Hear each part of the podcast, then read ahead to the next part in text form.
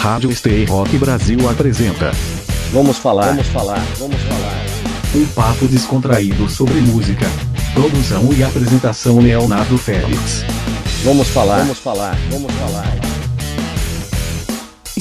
Rock Brasil! Salve, salve galera, aqui é Leonardo Félix para mais um programa Vamos Falar aqui na Rádio Web Stay Rock Brasil. Temos um encontro marcado toda quarta-feira às 8 da noite, com reprise quintas-feiras às 4 da tarde. Vamos bater aquele papo descontraído sobre música. Você acompanha também o Vamos Falar no YouTube ao vivo toda segunda-feira às 9 da noite. youtube.com barra Léo Félix de Souza. E se você perder essa edição aqui especial para a Rádio Web Stay Rock Brasil, não tem problema.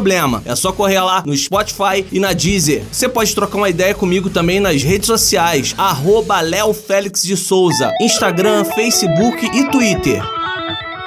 Estamos aqui de volta Vamos falar de música, vamos falar muito de guitarra, de talentos precoces, por assim dizer, né? Temos aqui um, um jovem guitarrista que vem se desenvolvendo ao longo do tempo com trabalho autoral, com releituras também, fazendo um trabalho muito bacana, muito inspirado e que a gente vai destacar no programa de hoje. Tem aqui comigo hoje Guilherme Costa. Boa noite, Guilherme. Seja bem-vindo ao Vamos Falar.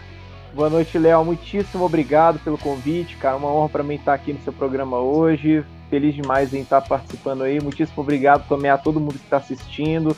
Valeu, gente, vocês são foda, tamo junto. Apesar da pandemia e todos os efeitos devastadores em termos de, da saúde, vidas perdidas, infelizmente, mas foi um período que os músicos produziram muito, né? Eu posso dizer que foi um período, de certa forma, produtivo também e inovador, eu poderia dizer, porque nesse tempo de pandemia, desde março do ano passado, né, assim, no início foi uma coisa assim que pegou a gente muito de surpresa, né, a gente ficou muito apreensivo, né, mas essa apreensão de uma certa forma, ela surtou a nossa criatividade de alguma forma. Então a gente pôde, por exemplo, igual é, eu eu já dava aulas online, né, eu já fazia aulas online também com outros professores também, mas eu percebi que essa questão do online ela pode ser uma coisa muito interessante, até mesmo fora da pandemia. Então eu estava dando aula basicamente só online, online, online, né? E os alunos aprenderam muito, foi bem legal. Eu pude dar aula pra, também para gente de outros países, de outros estados, de outras cidades, né? Isso foi super legal. E uma coisa que eu achei mais interessante foi a questão dos eventos online. Então você tinha, por exemplo, ali o Metal com Batata, você tinha o o Acesso Music, você teve também ali o, o Pedrada at Home, você teve ali o, o Lunar também, é o Lunar Productions, né? Que teve um festival também. É, teve o Road Crew Metal também. Fest. Qual? Road, Road Crew também. Road Crew, isso, exatamente. Eles sempre estão fazendo festivais online. Então, assim, cara, isso está sendo algo muito bom, principalmente para a galera do underground, porque é a hora que o pessoal tá encontrando para poder fazer e mostrar o trabalho, né, cara? Porque como a gente está em casa e o pessoal sente falta de show, sente falta de da, da famosa muvuca, né, cara? Então a gente precisou pegar um, a gente precisou ter uma forma de levar música pro pessoal, né? Então muita banda tava aí lançando novos materiais através desses festivais e eu assisti alguns deles e participei também, né, de alguns. E assim, tem sido muito bacana até um, uma oportunidade para a galera fazer o network, né? Que eu acho que, que é um ponto super importante para quem mexe nessa área. É, essa, essa comunicação otimizada através das, das redes sociais, das mídias digitais, é, realmente foi um ganho muito grande para o músico. A questão também dele olhar um pouco para o lado do music business né, e aprender as técnicas, a gerenciar melhor a sua carreira, trabalhar melhor o merchandising, é, ter novas fontes de arrecadação, não só os, os shows, né? É, os músicos tiveram que se virar, né? Fora também a questão do, do auxílio através da não só o auxílio emergencial e também o aporte posterior né, via lei Aldir é, Blanc que tem sido é, utilizada ao longo do país, né? Muitas lives, muitas intervenções artísticas, apresentações um ambiente controlado, né? Respeitando as questões sanitárias, têm sido realizadas e os músicos aos pouquinhos têm conseguido é, retomar o seu sustento, né? Porque vinham numa situa situação muito difícil, né? Com toda certeza. Isso foi realmente é, algo que ajudou muito a galera, né? E o, não, eu penso sim, é, não somente na questões dos auxílios, né? Mas a questão de você estar fazendo mais lives, né? Estar tá se comunicando de alguma forma com o público. O público se sente num show de alguma forma. Claro que não é a mesma coisa, mas eu acho que isso foi inovador também, foi necessário para a gente nesse momento. Um alento para dias melhores, né? Para que essa indústria possa ser é, movimentada novamente, né, Guilherme? Porque é, com toda essa situação, provavelmente o setor da cultura, o setor da música, do entretenimento, continuará sendo um dos mais prejudicados, porque a gente não consegue ter aglomeração de pessoas, ter um show sem aglomeração de pessoas, né? Fica muito difícil sim, a gente depende da aglomeração, né? Então, é igual, é, eu conversei com várias pessoas sobre isso também, e todos me falaram, né, e a gente concordou nesse ponto, que a cultura vai ser, assim, a primeira a, a parar e a última a voltar, né? Porque como a gente depende do contato é, visual do público, assim, de ver o nosso show, o contato físico ali também, a gente estar tá com eles ali. Então, isso definitivamente foi o mais prejudicado nessa pandemia, porque afinal de contas a aglomeração não pode acontecer, mas é o que mantém o nosso trabalho fluindo, né, cara? Então, realmente a gente não teve outra escolha. É, é a questão da resiliência, né? Você se adaptar às situações e, e mudar de acordo com essas situações para que você continue persistindo. Eu acho que o, uma classe que foi resiliente durante essa pandemia tem sido é a classe dos músicos, né? Porque realmente não é só um ofício, né? É uma vocação, é uma, é uma acima de tudo é uma missão, né? Para esses músicos. Então, não tem outra, outra alternativa, é somente seguir adiante, né? E essas foram as ferramentas que vocês tiveram em mãos, né? Para tocar adiante o trabalho de vocês, né? Agora eu vou voltar um pouquinho ao início de tudo, o Guilherme. É, normalmente eu pergunto aos músicos que passam por aqui no Vamos Falar sobre as principais influências, aquilo que te motivou a se tornar um músico profissional, a, qual foi o teu primeiro amor né, com a música, né?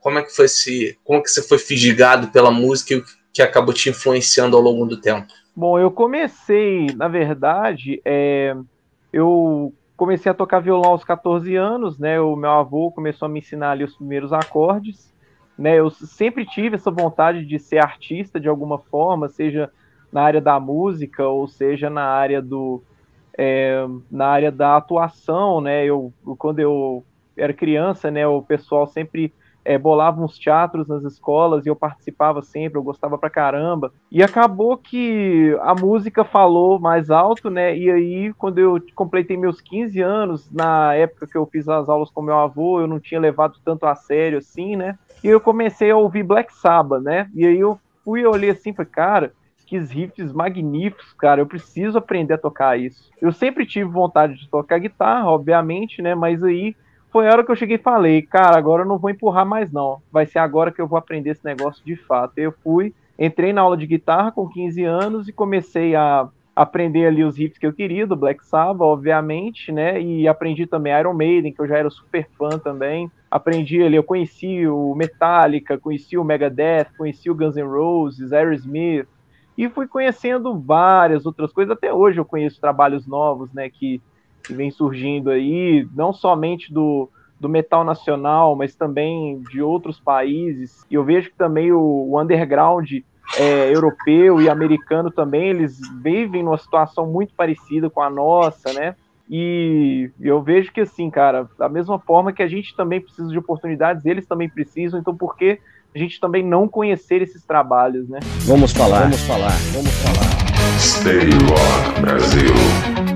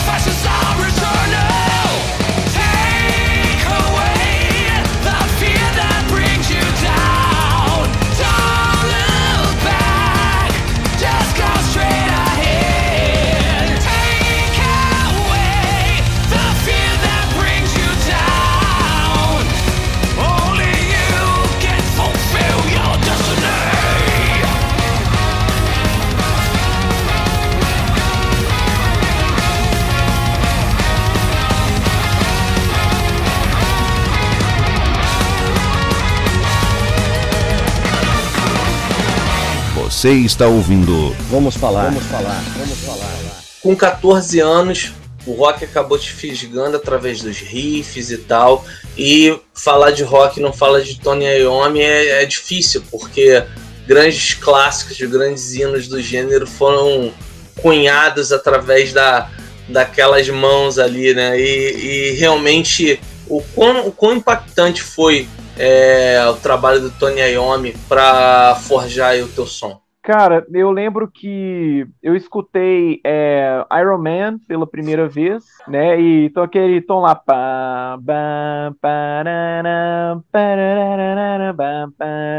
Aí eu ouvi aquilo falei, meu Deus do céu, cara, olha, olha que som maravilhoso, cara. Essa guitarra do Tony Iommi é incrível, cara. Aí eu fui e eu fui conhecendo mais a fundo. Eu conheci War Pigs, Paranoid, é, NIB, Black Sabbath, é, Behind the Wall of Sleep, e, cara, fui conhecendo só os, os, clássicos ali do Black Sabbath na época do Ozzy, claro que também na época do Dio, né, e posteriormente as outras também do Ian Gillan, Tony Martin, inclusive sou muito fã também.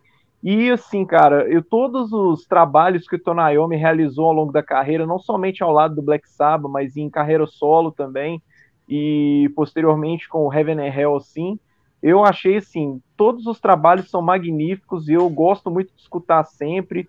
E por isso que eu falo que assim, o, o principal responsável pela minha carreira musical é Tom Naomi. Se não fosse por ele, acho que eu nem estaria aqui dando essa entrevista. Eu acho que não só para você, mas para milhares ou talvez milhões de guitarristas ao redor do mundo tem essa essa influência. Agora, eu resolvi é, vestir essa camiseta hoje também por uma, um outro grande guitarrista que também forjou o teu som, que é o Kiko Loureiro, né? Queria que Exato. você falasse sobre é, o, o, a influência do trabalho do, do Kiko, né? Sobre, sobre as tuas produções e tal, e falar sobre esse grande marco que o Kiko Loureiro conseguiu alcançar, né? saindo de uma carreira sólida aqui no país, uma banda com quase 30 anos ao momento que ele deixou a banda, né?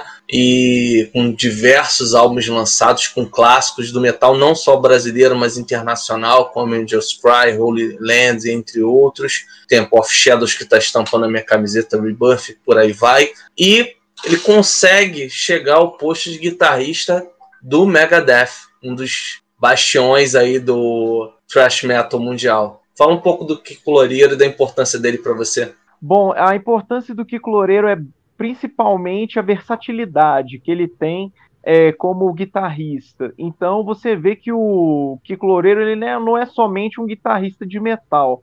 Ele também toca muita bossa nova, ele toca blues, toca jazz, ele tem um pouco de tudo ali, sabe? Tudo literalmente, né? Então você percebe isso nas nas músicas de carreira solo dele, você percebe isso no Angra, você percebe isso até no Megadeth, né, cara? Igual você pega o, o disco Dystopia, né, que ele gravou é, com, com o Megadeth, e tem aquela música Con, é, Conquer or Die, e ele tem uma introdução de violão baseada em Vila Lobos, cara, e isso foi uma coisa, acredito que muito inovadora para o próprio Megadeth, então... Aquela música é fantástica, eu... cara. Essa, essa música é fantástica. É um dos. É, é uma pena que na, na época, né, houve a doença do Dave e ele não pôde vir, né, no vir ao, ao Rock in Rio de 2019. A banda estava na ponta dos cascos, a turnê da Dystopia vinha muito bem, já estavam entrando num processo de produção do novo álbum que está sendo finalizado agora após a, a recuperação, né, graças a Deus, do Dave Mustaine. E eu acho que é um álbum que vem aí para consolidar, cara, essa formação. O Dick Verburen é uma força da natureza, aquele baterista, aquele cara é um animal. E acho que essa, essa formação tá muito bem. Tá muito bem no Megadeth, é uma das melhores, eu acho, que o Megadeth já teve e, tem como defender um material muito bacana, assim, espero, né? Pelo menos na linha do Dystopia, que para mim é um dos melhores álbuns dele. Sim, sim, o Megadeth ele entrou numa fase inovadora, principalmente por causa do Kiko, né, cara? Ele conseguiu dar, é, deixar ali o seu destaque, né, dar a cara dele assim nas músicas. Eu acho que o Dave mesmo reconheceu isso. Inclusive, eu até fiquei é, sabendo aí uns tempos atrás que o, o Dave ficou três anos analisando o Kiko Loureiro para então chegar e convidá-lo para se juntar à banda, né? Então, assim, você pega ali, sei lá, em 2013 mais ou menos, né, ou até um pouquinho, ou até um pouquinho antes talvez. Então o David já estava de olho no Kiko ali, né? Tipo, vamos ver se esse cara é bom mesmo, deixa eu ver.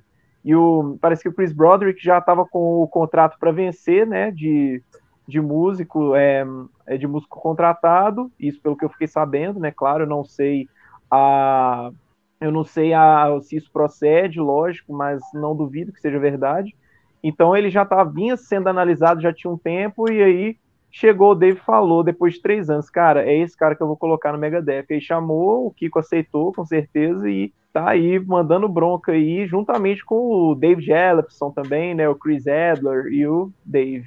Legal. É, foi, foi muito positiva essa mudança, porque o Megadeth tinha entrado numa, não digo numa zona de conforto, mas em alguns trabalhos um pouco pouco inspirados. Super Collider talvez seja o álbum mais fraco da discografia deles, né? Apesar dos shows terem sido sempre muito bons, né?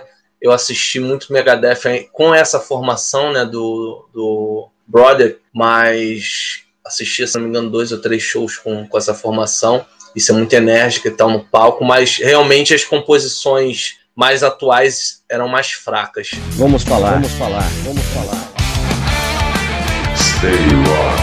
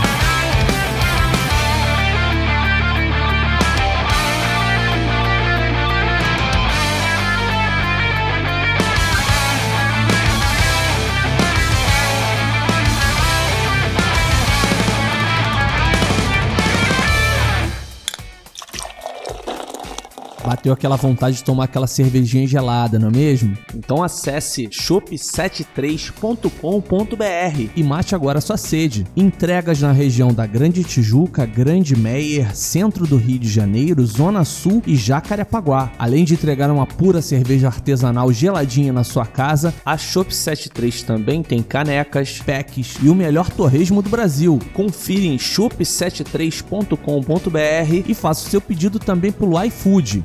shop73.com.br. Você está ouvindo? Vamos falar. Vamos falar. Vamos falar. Tem gente já participando aqui, Guilherme. Vou dar destaque aqui pra galera que tá chegando, ainda só se apresentando aqui. Nirvana, técnica de som, grande Gui. Grande Nirvana, fala minha parceira. Grande abraço para você aí. Tem uma, ela fez uma pergunta: qual palco do mundo é tua meta de tocar ainda ou um festival? Bom, são vários.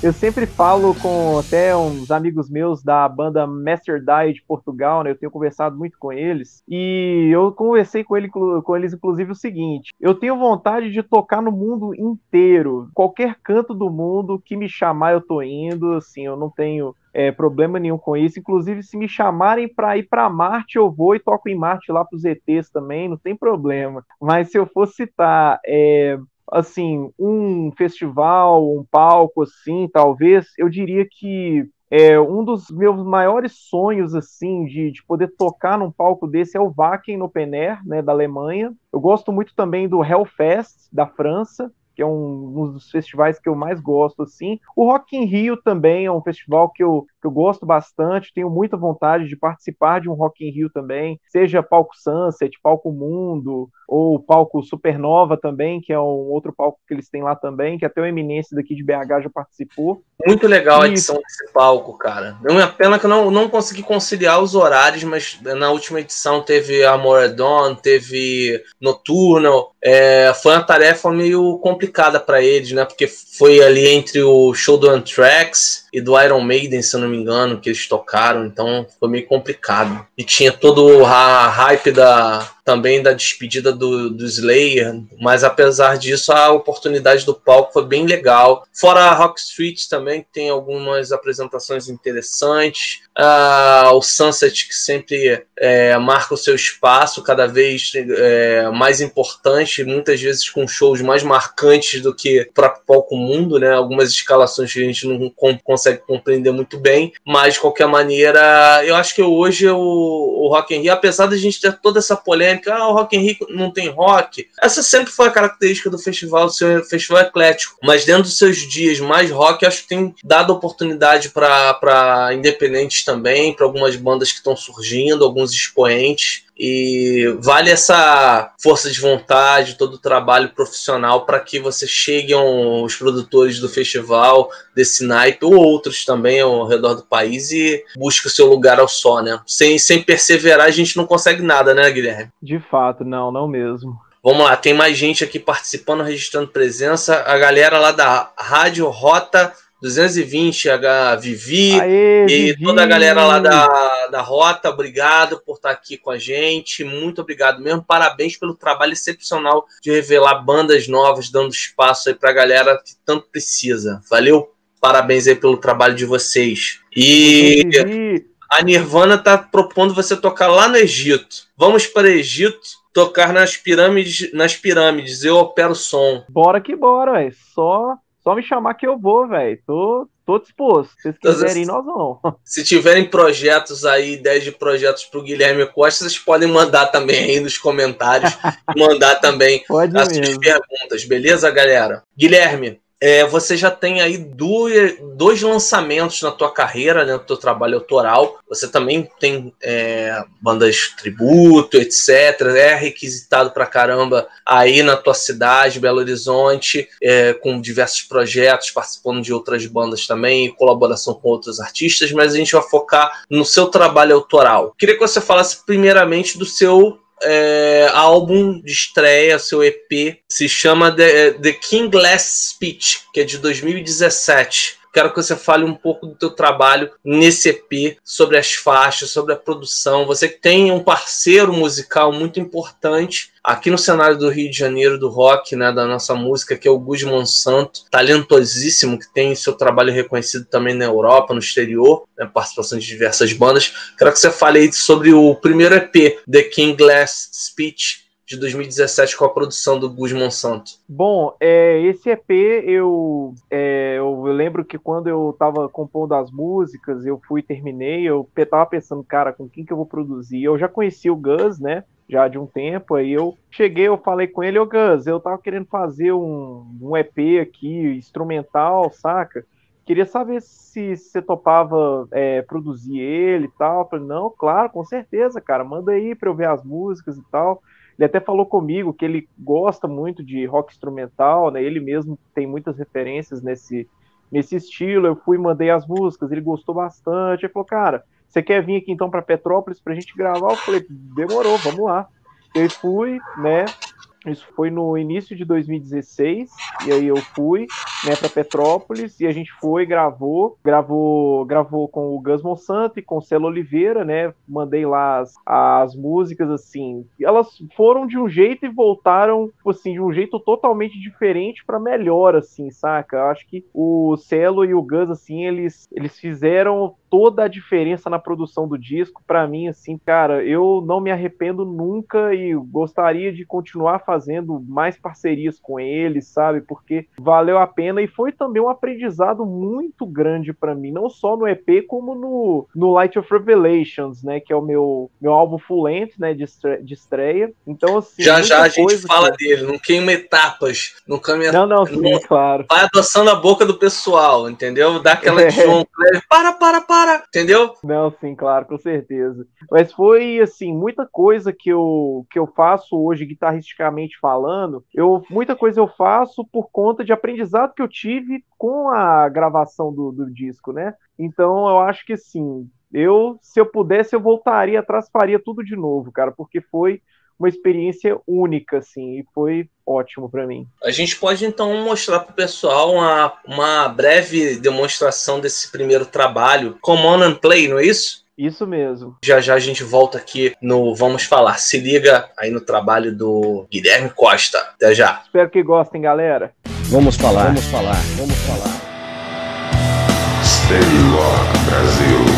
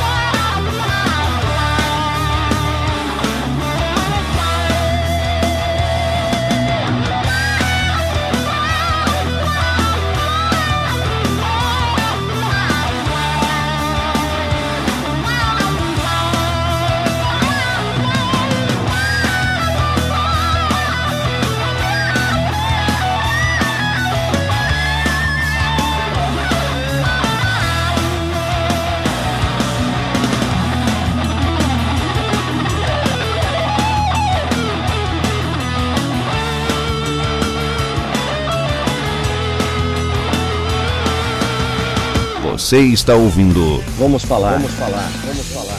Guilherme Costa, Come On and Play, aí do seu primeiro EP. Muito bacana. E essa, essa inspiração para ter as artes marciais aí no, no clipe? Tem alguma coisa especial? Tem alguma, a, alguma coisa a ver com a mensagem que você quer passar com, a, com essa música? Por que, que tem esse elemento oriental na, na música? No clipe, melhor na, dizendo. Sim, é, na verdade, essa questão da cultura geek, né, da, dessa parte assim de artes marciais, essa, esse tipo de cultura sempre esteve presente na minha vida, né, cara? Eu não digo não somente, por exemplo, na parte que, de, assim, de animes, né, que você tem os desenhos japoneses lá, que muitos deles envolvem a questão das artes marciais, mas, né, eu sempre fui gamer desde criança, né, eu, eu, eu lembro que eu eu tive o Super Nintendo pela primeira vez com 3 anos de idade, então sempre estive presente. É, é, essa cultura sempre esteve presente na minha vida, né? Então eu resolvi a, a apresentar isso de alguma forma no meu clipe. E então eu fui conversei com o Big, o, o Ricardo Big Boss, né, da Big Boss Produções, que ele faz muitas releituras de filmes famosos, né? De até mesmo de ele, ele cria alguns filmes também, né? Baseados em todas essas questões. E ele fez também já releitura de um é, de um vídeo do Streets of Rage, né, que é um que foi um dos primeiros jogos ali do estilo beat 'em up, né, é o famoso briga de rua. Então a gente teve essa ideia, então a gente conversou muito, a gente ele bolou um roteiro bem legal que foi esse daí. Então a questão, por exemplo, de Come On and Play, a música ela, ela justamente ela é uma chamada para alguém participar da música comigo, né? Tanto que eu até coloquei uns duelos de solo no meio da música assim, né, trocando de harmonia como se realmente tivesse uma pessoa tocando comigo. Neste caso do Common and Play, no vídeo o que mostra, sim, é meio que um duelo entre dois ninjas, né, cara? E e isso tudo a gente tentou é, fazer a ligação com, a, com o mundo geek de alguma forma e fico feliz que isso tenha funcionado. Muito, muito bacana, bem legal mesmo. É, a gente estava falando aqui sobre teu primeiro EP, você é um cara muito jovem, né, cara? tava brincando mais cedo, é, mais cedo no início do programa sobre essa coisa precoce. Você falou que começou com 14 anos e tal. É, você gravou esse primeiro EP, você tava com quantos anos? Bom, foi em 2016. Espera aí, deixa eu fazer as contas aqui. É, eu tava com 23 anos. É uma responsa, né, cara? Gravar um CD solo, instrumental. É uma responsabilidade, né? Como é que você encarou claro. esse desafio e porque você estava falando inclusive da tua relação com, com o Guzmán Santo e tal. É, é sempre um, um, calcanhar de Aquiles, né, cara? Você abrir mão, né, de uma coisa que foi criada por você. E quando a obra se torna mais coletiva, menos sua e, e com mais mãos ali produzindo junto contigo é um exercício realmente de, de humildade, de abnegação e, e você acabou concretizando isso, né? Como é que foi essa, essa experiência, né? Você falou, mas eu queria que você aprofundasse um pouquinho isso, porque eu acho que fica um exemplo, né, cara? Porque muito jovem já conseguiu ter esse tipo de, de mentalidade. Bom, o lance é que é, eu, como eu tava, eu sempre quis é, ter minhas próprias músicas, né, e tal, e na hora que eu pensei que eu falei, cara, chegou a hora de eu fazer o meu próprio trabalho, chegou a hora de eu, de eu chegar e fazer isso por mim mesmo de alguma forma. Mas para isso também eu tenho que escutar também as outras opiniões, os mais experientes, né, e ver o que eles têm a, a, a me dizer e, e, o que eles podem me fa fazer para me ajudar a alcançar esses, voos, alcançar esses voos maiores. Então eu fui, eu fiz tudo sozinho, né? Construí a guitarra, construí a, as melodias de guitarra, as bases, o baixo, a bateria, eu fiz tudo sozinho. Mandei lá para eles, né? Assim, no programa, eu mandei eles para eles lá e falei, cara, tô aberto a qualquer sugestão que vocês me derem, porque ainda mais quando eu, eu vi que eu estaria trabalhando lá com o Celo Oliveira e Gus Monsanto, eu falei, cara, eles com certeza vão ter ideias que vão acrescentar muito no que eu, no que eu, no que eu tenho para colocar aqui. Então, cara, eu sou totalmente aberto, não tenho, não tenho essa de, sei lá, vai, vai acabar com a essência da música. Não, nada disso, cara. Ainda mais porque eu tô fazendo a música sozinho, eu acho que eu vou precisar de mais pessoas trabalhando comigo nessa parte, porque, cara, ele, como eles, eles têm muita experiência, eles sabem o que, que pode ser mais inovador para os lançamentos, é, para os próximos lançamentos, né? Então, eu sabia que eles, que eles iriam dar muitas ideias. Eu pensei, cara, eu vou chegar lá e vou ser totalmente assim, ouvido aberto, cara. Assim, ó, faz isso, eu vou e faço, não tem problema, cara. Porque, cara, eu, assim, igual, eu toco guitarra desde meus 15 anos, cara. Então, assim, agora eu tô com 28, né? Então tem 15 anos que eu, que eu toco, mas eu ainda sou um eterno aprendiz, né, cara? Então eu preciso ouvir as outras opiniões, eu preciso é, absorver isso para que eu consiga alcançar voos maiores. Porque se eu fosse, por exemplo, um cara mais cabeça fechada, esse trabalho não ia dar certo de nenhuma forma. É verdade, essa, você está sempre aberto a, a esse tipo de opinião, uma, um segundo olhar sobre a tua obra, acho que torna tudo maior, né? Torna o trabalho mais maduro e, e realmente esse já numa EP de estreia já, já mostrou é, bastante maturidade, né? Vamos falar, vamos falar, vamos falar. Stay Rock Brasil.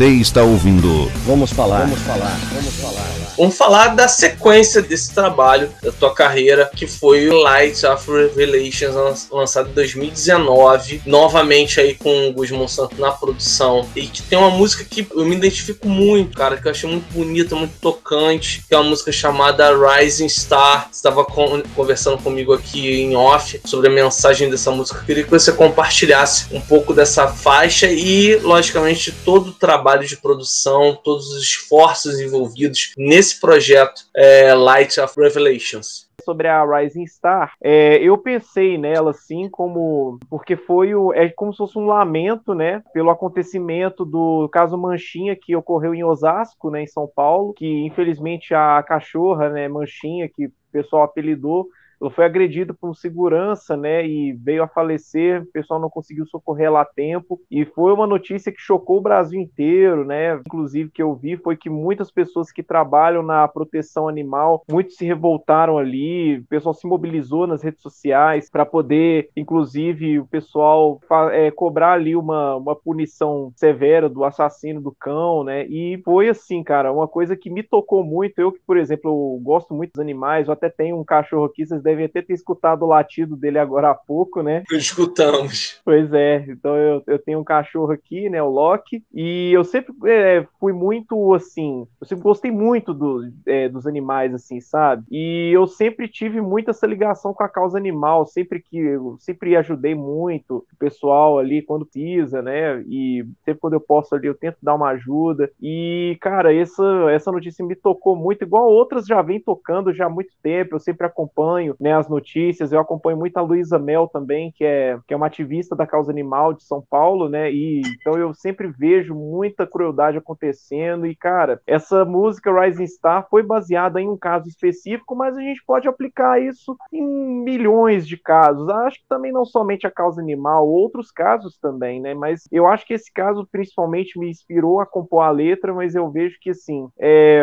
eu fico até me perguntando até quando que eu vou precisar cantar isso, né, cara? É, verdade. Em determinadas situações que a gente gostaria que já tivessem sido erradicadas no mundo e ainda persiste, é, persistem, né? Infelizmente, a, a intolerância, a violência é, e muitas outras situações negativas que a gente gostaria que já fossem apenas notas num livro de história, né? Mas infelizmente persistem no nosso meio. Então vamos para mais música aqui do Guilherme Costa e que vocês vão curtir agora aqui no Vamos Falar. Vamos falar, vamos falar, vamos falar.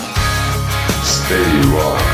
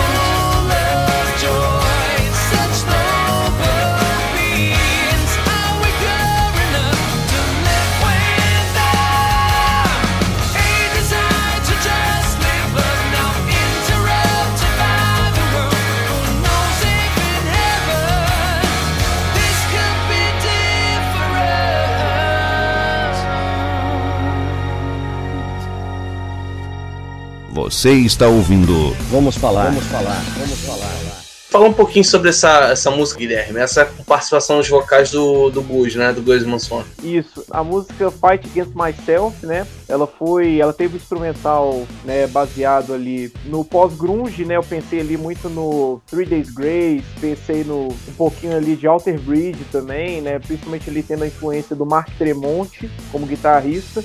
E a questão lírica dela eu baseei muito na, na ansiedade, né? Eu sofro de ansiedade e ela se aplica muito também na, a quem é, lida muito com a depressão, né? E então é sobre essa questão de lutar contra si mesmo, né? Então quem tem esses distúrbios, assim, não vou dizer que é literalmente um distúrbio, né? Mas é um mas é um, uma enfermidade mental que a gente carrega, né? Então a gente se vê numa luta constante contra nós mesmos, né, cara? A gente vive uma guerra interna. Então eu lembro que no início dos meus estudos de canto, né, em 2017, eu, eu sempre tive um problema muito sério que é o perfeccionismo exagerado. Então, eu sempre estava achando que estava tudo ruim, que eu estava cantando muito mal, que a minha voz estava uma porcaria e não adiantava nem os meus professores me falarem o contrário, professores inclusive muito experientes, tal, e eu para mim assim, não, para mim tá horrível, para mim tá uma porcaria. E assim, os eu, muito professor meu também já teve muito problema com isso, né? Com o meu psicológico ainda enfrenta esse problema, né? Então eu vejo que assim, isso já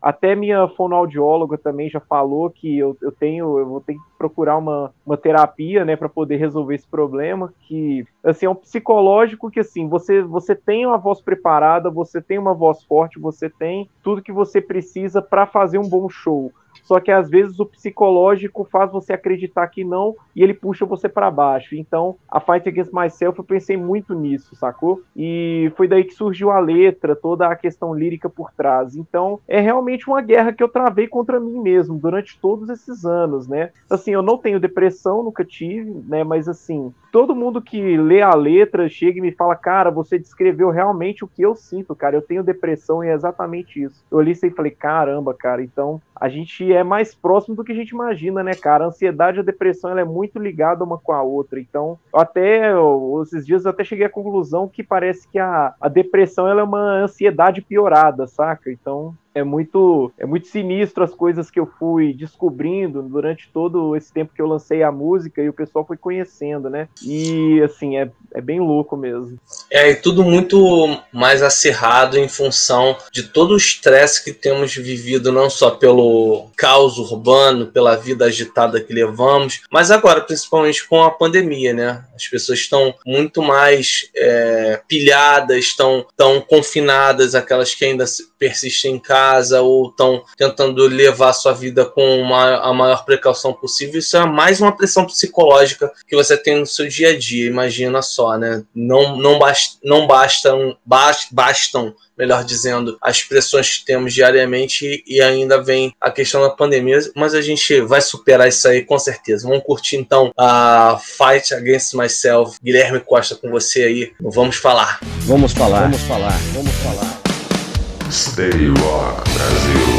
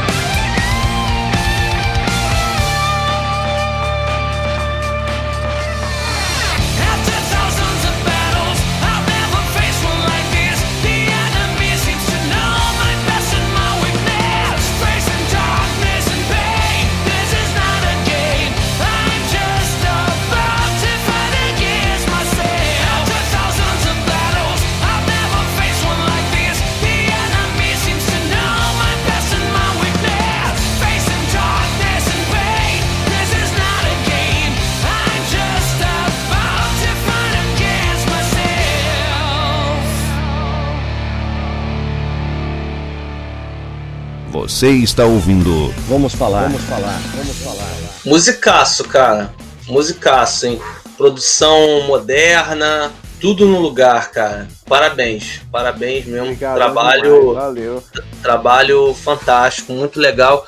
E ansioso para ouvir isso ao vivo, cara. Torcer para que o quanto antes a gente possa assistir isso ao vivo. E a gente tá, a gente tava falando sobre lives e tal. Tem alguma coisa programada aí pro, pro teu trabalho futuramente aí, o, Guilherme? Alguma live, alguma live show, alguma coisa assim que a gente possa curtir mais o teu trabalho, as tuas músicas?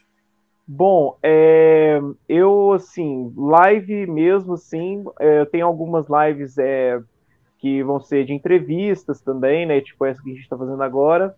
Eu estou planejando o lançamento do meu disco Light of Revelations, né, aqui em Belo Horizonte. Provavelmente ele deve acontecer no segundo semestre. Isso aí tudo eu vou deixar tudo bem organizado, né, e assim, Vou, vou ver alguma forma aí da gente conseguir fazer ele esse ano. Eu, assim, vou fazer o meu próximo evento, assim, que eu tô programando mesmo, né, até então, né, eh, assim, nesse meio tempo pode ocorrer outras coisas, com toda certeza, mas é o que eu tô realmente programado é o evento de lançamento do Light of Revelations aqui em BH, com a participação do Gus Monsanto, do Jefferson Gonçalves, também que cantou na, na música Rising Star, Vamos ter outras participações especiais também, como o Junior Bass Gruvador, né, no, no, baixo, ele vai, vai estar aqui com a gente. E vamos também é, ter a participação da cantora Nina Bastos, que vai estar tá fazendo ali alguma. vai fazer uma música lá com a gente, vai ser bem legal. Bacana, bacana. Cara, essas participações do, do Gus Monsanto são muito boas e é um nome que eu quero que não vamos falar. Então, Gus, apareça aí no Vamos Falar. É, será muito bem-vindo. Admiro demais o seu trabalho e quero bater um papo aqui com você. Pode fazer essa ponte aí, Guilherme, quem sabe? Claro, com certeza. Guilherme, o papo foi muito bom, passou rápido, né? Tudo que é bom dura pouco, infelizmente. Sim, e é. a gente já está aqui se despedindo aqui nessa noite. É, te agradecer imensamente pela tua participação aqui no programa, desejar sucesso. É, realmente o teu trabalho é muito bacana, muito bem produzido e que merece ter mais divulgação e a gente espera vê-lo muito mais aí nesse lançamento do Light of Revelations e nos palcos aí do Brasil assim que for possível. Não, com certeza. É, queria te agradecer também pelo convite, cara. Foi bem legal a gente poder é, bater esse papo aí. Quero agradecer a todo mundo aí que esteve presente aí na live. Muitíssimo obrigado mesmo, pessoal. E assim, fiquem por dentro aí de todas as novidades. A gente vai ter aí muita coisa boa rolando. Léo, muito obrigado aí pela, pela oportunidade mais uma vez e que o Vamos Falar cresça cada vez mais e vamos que vamos, a gente vai vencer essa pandemia, se Deus quiser. Com certeza, tudo vai dar certo, eu tenho fé em Deus que tudo vai se acertar e a gente vai conseguir olhar adiante. Guilherme, mais uma vez, muito obrigado pela sua participação e estimo sucesso aí na, na tua caminhada, irmão. Valeu demais, muito obrigado, Léo, sucesso aí para você e todo mundo aí. Mande um abraço aí para toda a galera do Rio de Janeiro, tamo junto. Beleza, então, aquele pão de queijo agora agora para fechar a noite, ficar tudo certo. e. Esse foi mais um programa Vamos Falar aqui na Rádio Web Stay Rock Brasil. Muito obrigado por ouvir o Vamos Falar. Troque uma ideia comigo nas redes sociais, arroba Léo Félix de Souza, Facebook, Instagram e Twitter. E a gente se reencontra quarta-feira às 8 da noite, com reprise quintas-feiras às 4 da tarde. Se você perder essa edição de rádio para Stay Rock Brasil, procure ir lá na Deezer e no Spotify. E também tem Vamos Falar ao vivo toda segunda-feira às 9 da noite no meu canal do YouTube, youtube.com barra Léo Félix de Souza. A gente se vê, até a próxima, grande abraço. Stay Brasil.